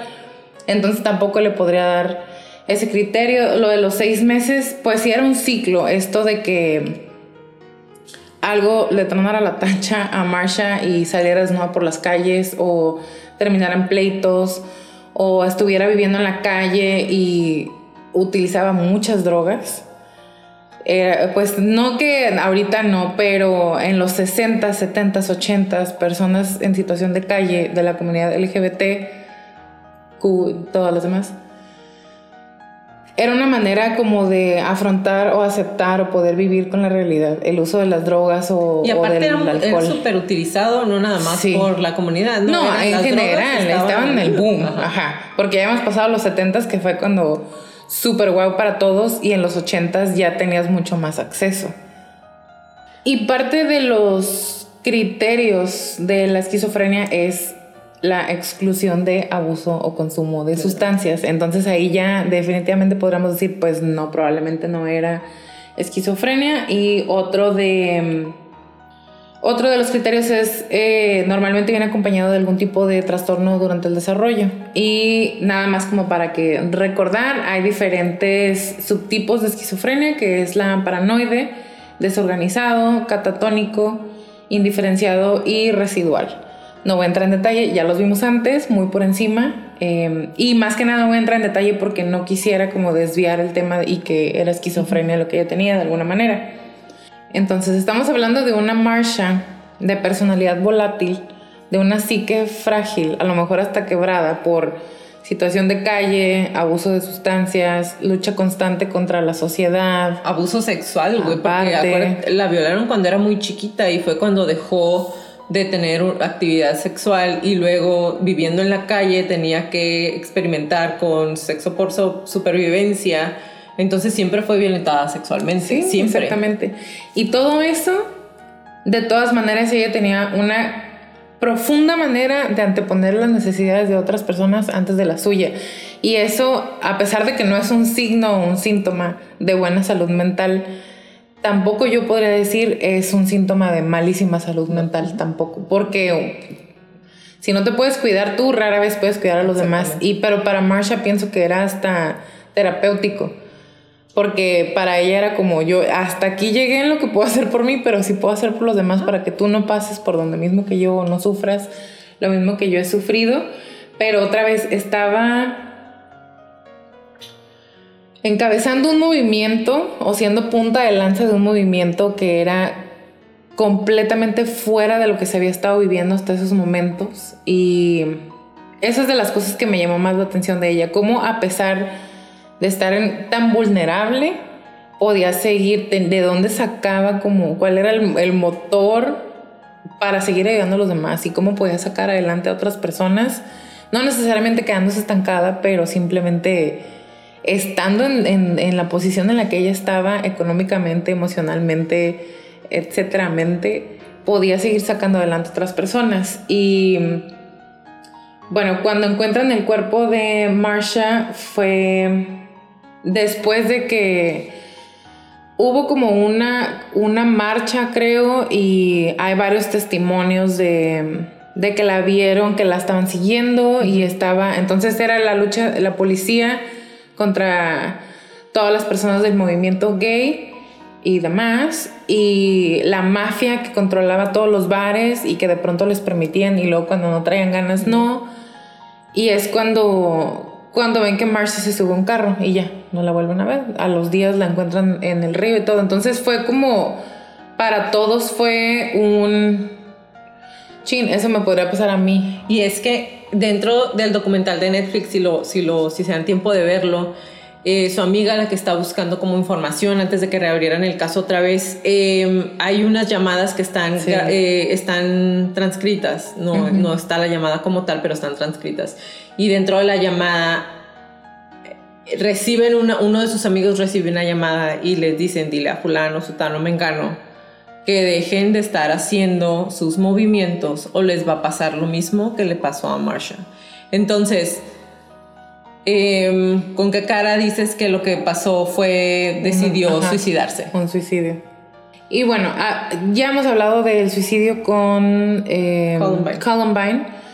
Es un caso completamente diferente, ¿no? Eh, ojalá podamos traer más casos de suicidio. También declararon suicidio a Rebecca Sahau.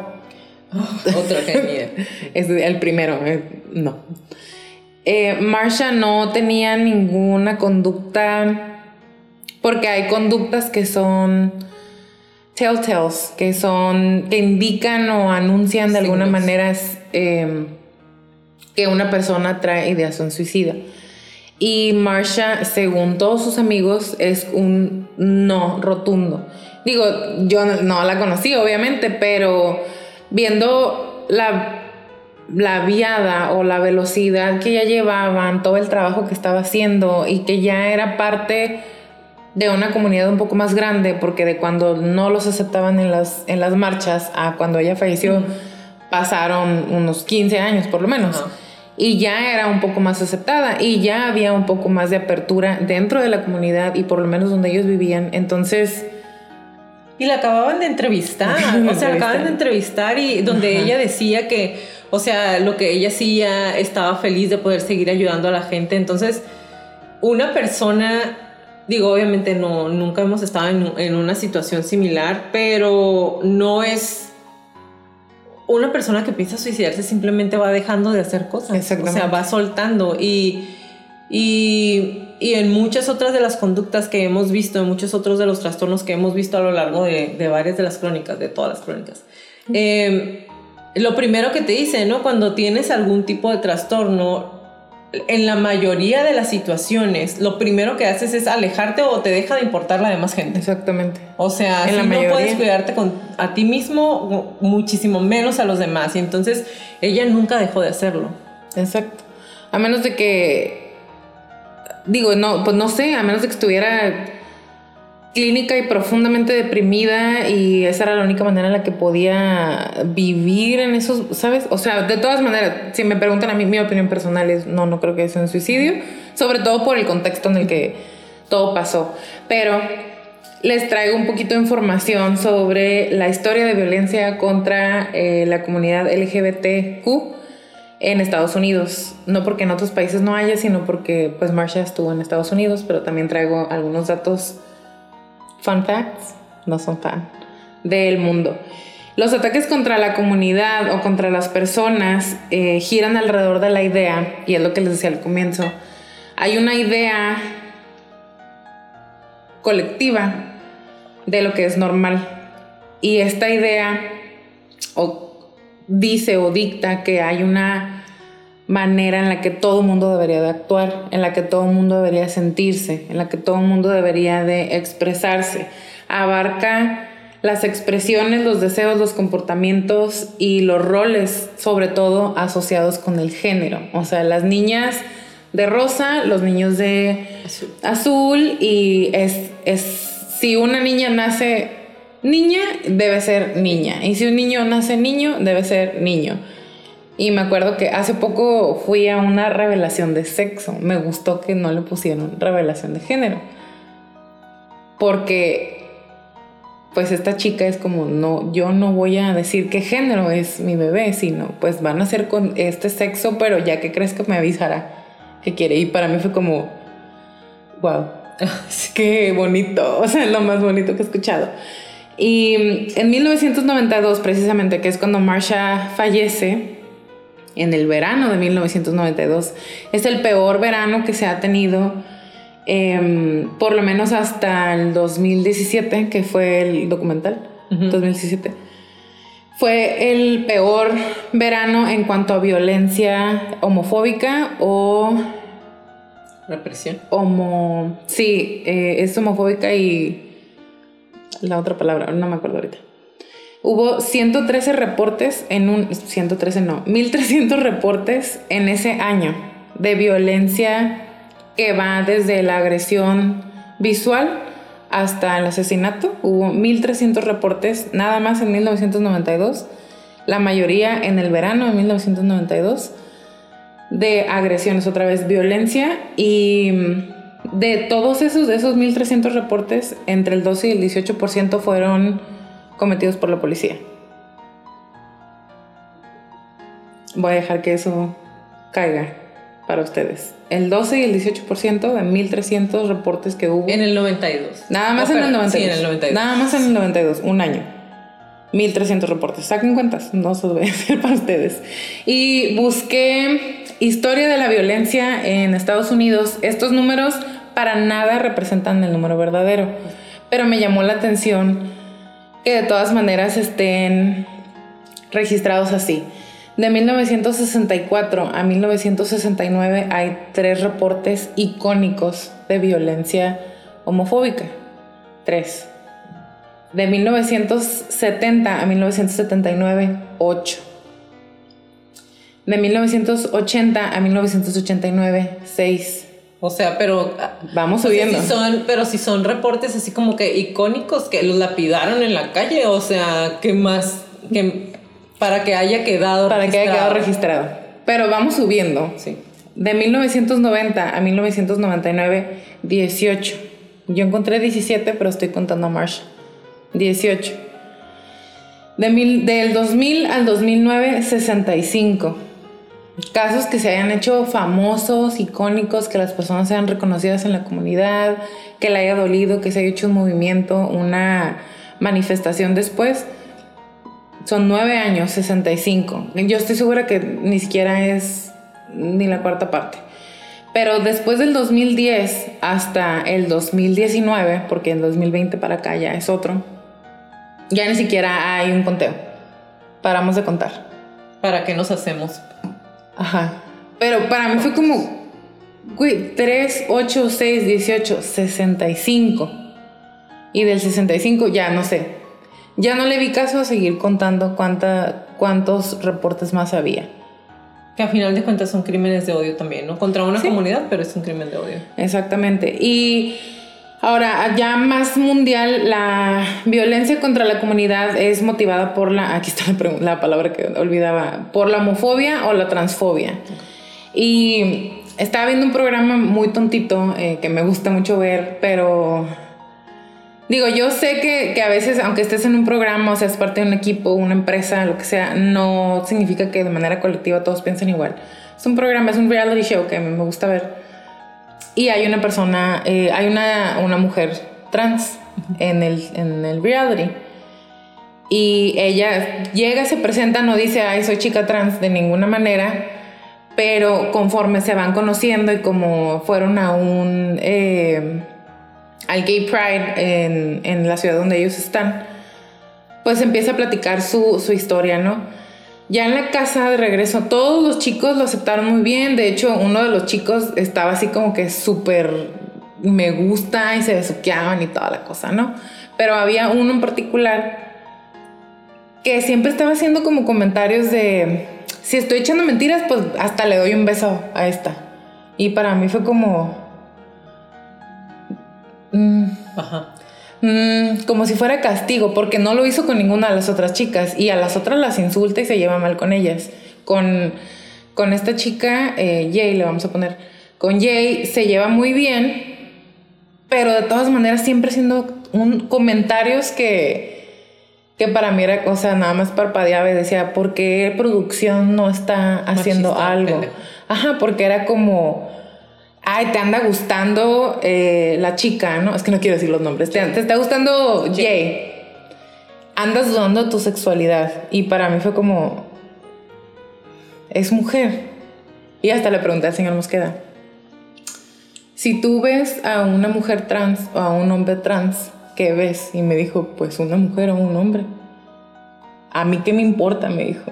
Pero si ya escogió o si ya se sintió con el valor de, de demostrar hacia afuera la persona que es hacia adentro, a mí qué. Y lo voy a respetar. Es más, ni siquiera voy a preguntar y si me llegara a dar cuenta, lo respeto. Pues Pero ese pensamiento de machista, de estás dando tu sexualidad porque te gusta una chica, un chico, o una mujer, o un hombre trans, sigue pasando, pues, y está en la televisión. O sea, no es como, ay, pasó en, en un lugar remoto, pasa todos los días. Y de ahí, de ese tipo de miedo, de ese tipo de pensamiento, de ese tipo de sentimientos, es de donde viene toda la violencia hacia la comunidad. Y, es algo que ha pasado desde mucho antes de 1964. Y que se sigue alimentando simplemente con programas como ese. Ajá, que, que, que, estoy viendo, que no o sea, pero que, que a lo mejor nosotras ya como adultos podemos saber, podemos diferenciar. O nos puede molestar. O nos puede molestar, o puedes decir, dude, eh, tu comentario está totalmente fuera de lugar, pero ¿cómo lo ve un un adolescente. Un adolescente, una niña, un niño de 15, 16, 17 años. Que sí lo ven. Después les voy a platicar un día qué programa es para que no se lo pongan a sus hijos porque ni siquiera yo lo voy a estar viendo, pero me gusta el morbo.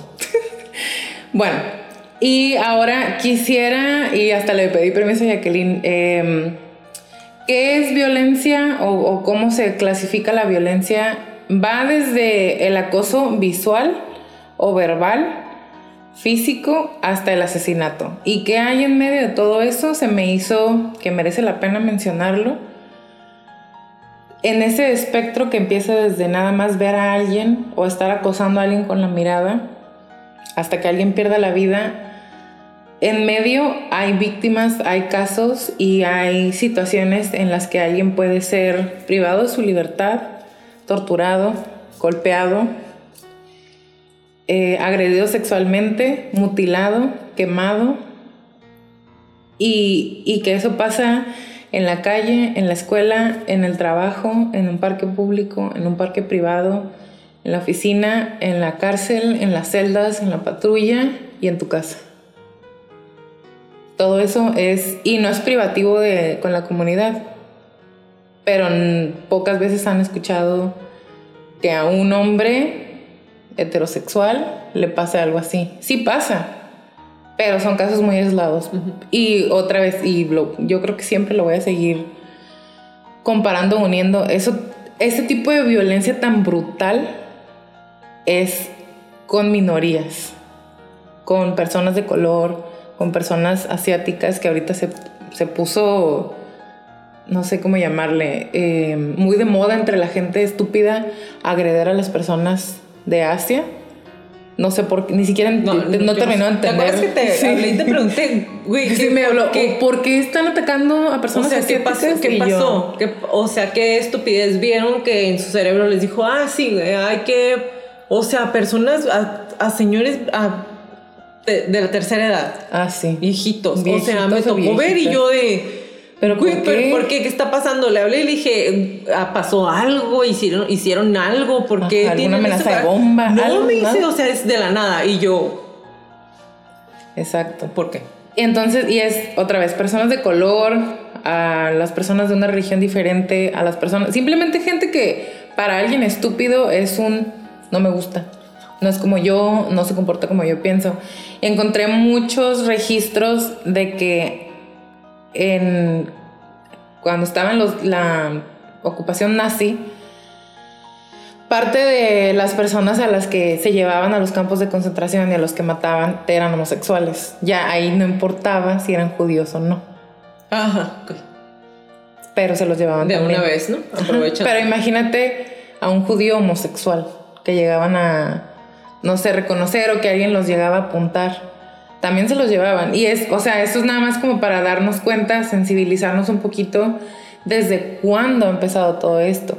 Encontré registros de cuando los gladiadores eh, utilizaban mucho a los prostitutos niños o jóvenes, eh, hombres, para cuando llegaba eh, como el ejército y todo eso. Ajá.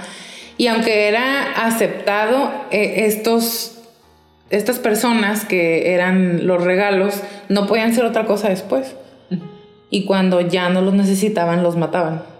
Entonces para mí es como, o sea, sí puedes estar con ellos, pero después ya no te sirven y los matas. Eh, es también algo que para mí, o sea, no entiendo, pues no termino de entender. No que entienda la violencia en otros momentos, pero cuando es con minorías, como decía Jacqueline, cuando es con minorías o cuando es algo tan brutal porque estás estúpido y no enfermo, sino estúpido, ahí cuesta mucho trabajo. Ajá, cuando es una decisión propia, cuando ya entendí que no, o sea, que no somos diferentes, pero en mi, en mi cabeza mi decisión es, si no los quiero, vete al coño, o sea... Exactamente. Y otra cosa que me pareció súper impresionante es que los crímenes homofóbicos y transfóbicos son realizados por dos tipos de personas nada más. O extraños por completo o grupos extremistas.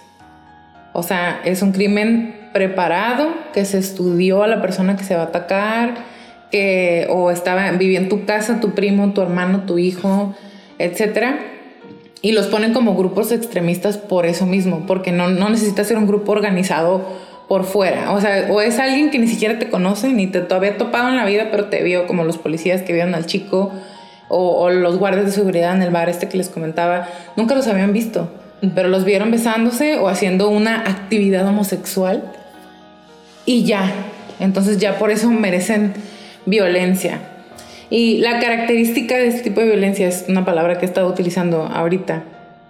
La característica esencial que se comparte en cualquier tipo de gravedad en este espectro que les acabo de platicar es la brutalidad. Otra vez, pocas veces se ve tanta brutalidad como cuando se está atacando por ignorancia a otra persona, a una mujer, otra vez a una persona de color, a una persona asiática, a una persona homosexual, transgénero, a una minoría. Es una brutalidad, es como querer acabar por completo con saña y desprecio y odio con la vida de otra persona o la dignidad de otra persona o lastimar a la otra persona de manera que que dejen de existir o quieran dejar de existir.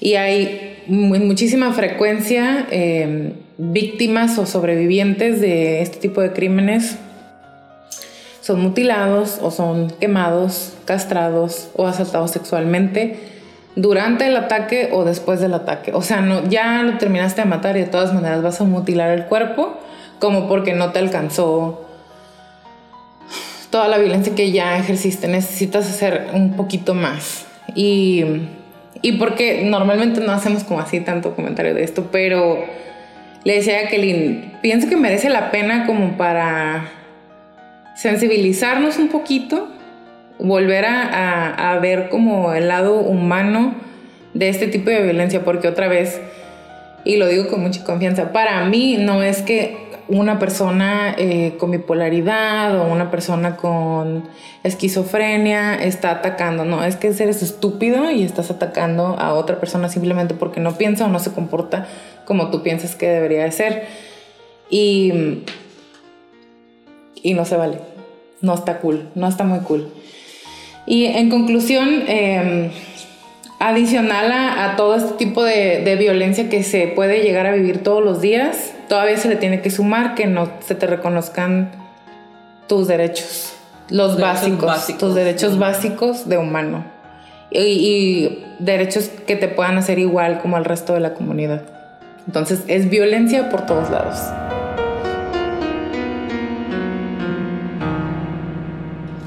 Yo no era nadie, nadie.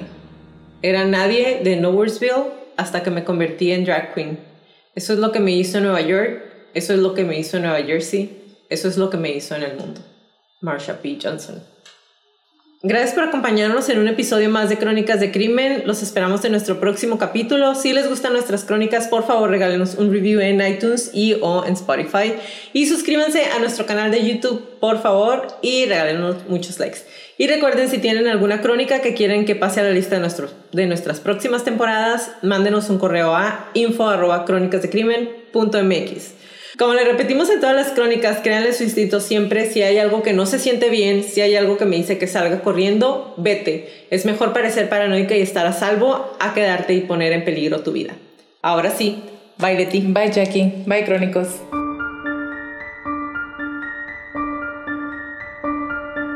Toda la redacción y búsqueda de esta crónica fue hecha por mí, todo el perfil clínico fue realizado por Leti Mosqueda, música por Kevin McLeod y toda la edición de sonido es de Stuka Producciones.